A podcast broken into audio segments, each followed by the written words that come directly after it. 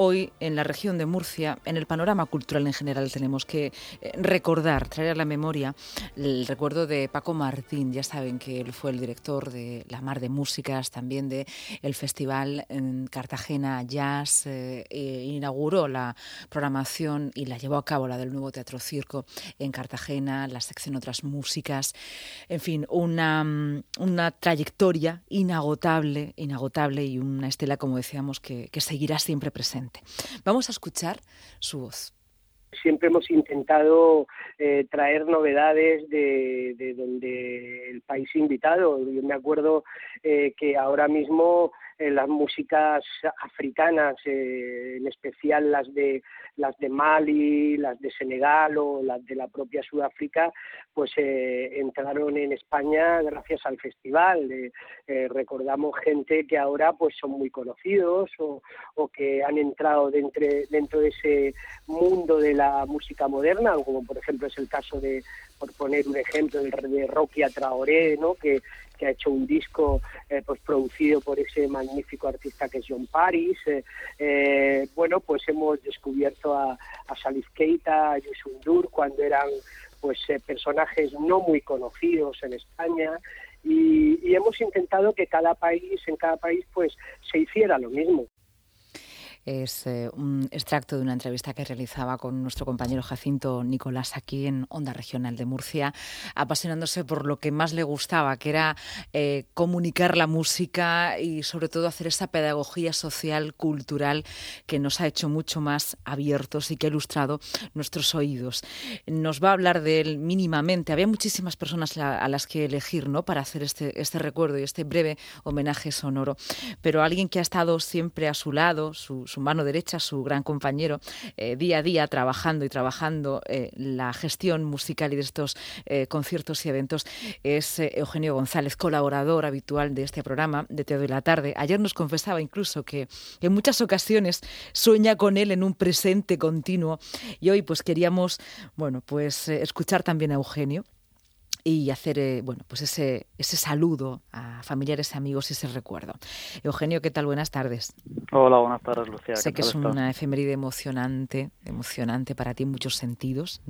Pues eh, sí, hemos podido, sí. hemos podido, bueno, ayer lo comentabas, también hoy en redes sociales lo hemos podido ver muy seguido y seguro que mucha gente tiene grandes anécdotas que contar con Paco Martín, director de La Mar de Músicas y mucho más, ¿no? Porque es bastante inagotable su, su de alguna manera, su descripción.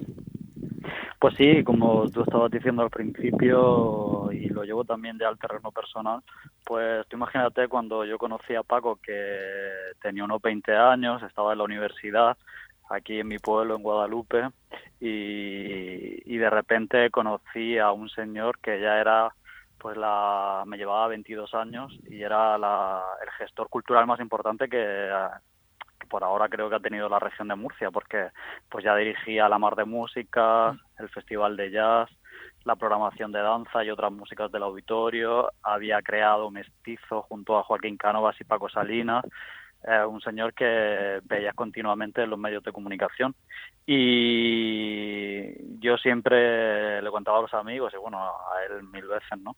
Que como siempre lo había oído hablar de él a otras personas, la primera vez que me lo encontré, que fue en un concierto en el Teatro Circo de Cartagena, pues claro, yo me esperaba un señor muy alto, ¿no? Porque como iba a ser tan importante, y de repente me encontré a Paco que medía 1,60 y, y ya me hizo mucha gracia, ¿no? Y desde ese momento que nos conocimos, la verdad que congeniamos muchísimo y nuestra amistad para mí Paco se convirtió desde ese momento.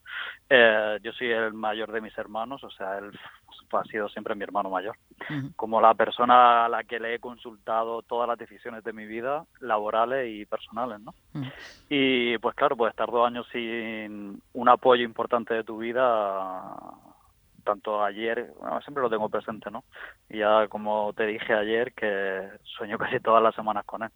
Pero claro, hay días que se te hacen más duros y ayer y hoy están siendo un poco reguleros. Es una efeméride triste, han pasado dos años, ¿no? Desde que conocíamos la noticia y, y, un 15 de agosto nos teníamos que, que levantara ya por el 2018 para comunicar ¿no? que, que ya no estaba entre nosotros pues Paco Martín, ¿no? a los 61 años de edad que falleció.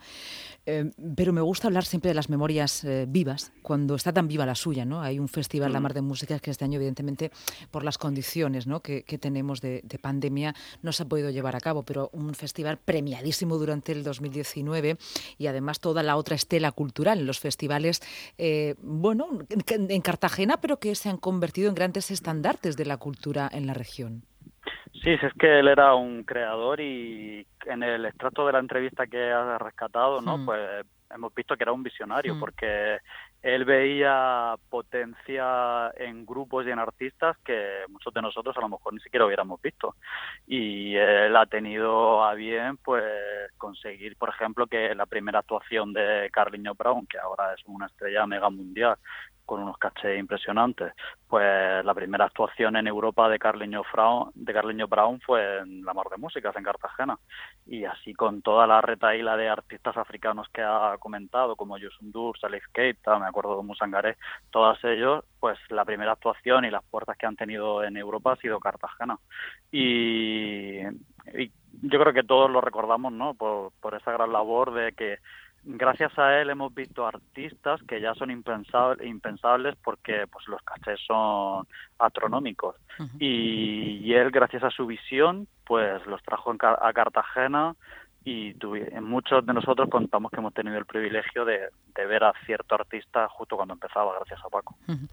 Independientemente de esa cultura musical, ¿no? La, la, la cultura y la música como vehículo para cohesionar, para unir, ¿no? Para empatizar. Eso es algo que no es nada fácil de hacer, nada fácil de hacer y él lo lograba. Mm. Eugenio, muchísimas gracias. Vamos a seguir con el programa de hoy, con nuestros contenidos habituales. A veces no solo es noticia lo novedoso, lo que está sucediendo, sino también el recuerdo ¿no? y, visibilizar algunas de, las trayectorias importantes que hemos tenido en la región. Creo que hay una canción que le gustaba especialmente, que también tiene mucho que ver con su trabajo en la Mar de Músicas y esa es la que vamos a poner ahora para empezar nuestro programa. Bueno, empezar, ya llevamos un rato, ¿no? Pero para empezar con los contenidos habituales. Dinos cuál es. Pues él ha sido siempre un admirador de la música brasileña y ha tenido como una, bueno, muchos artistas fetiches, pero entre ellos Adriana Calcañoto. Y hay una canción, Bámbora, que le encantaba y todos los amigos, siempre que lo recordamos y estamos juntos, solemos ponerla para, recordarlo mucho más. Bueno, pues va por todos vosotros, va por toda la gente que lo acompañó, lo conoció y por todos aquellos y aquellas que de alguna manera nos beneficiamos de esa pedagogía social y cultural que hizo. Gracias. Nada, a ti por recordarlo. Claro que sí, empezamos.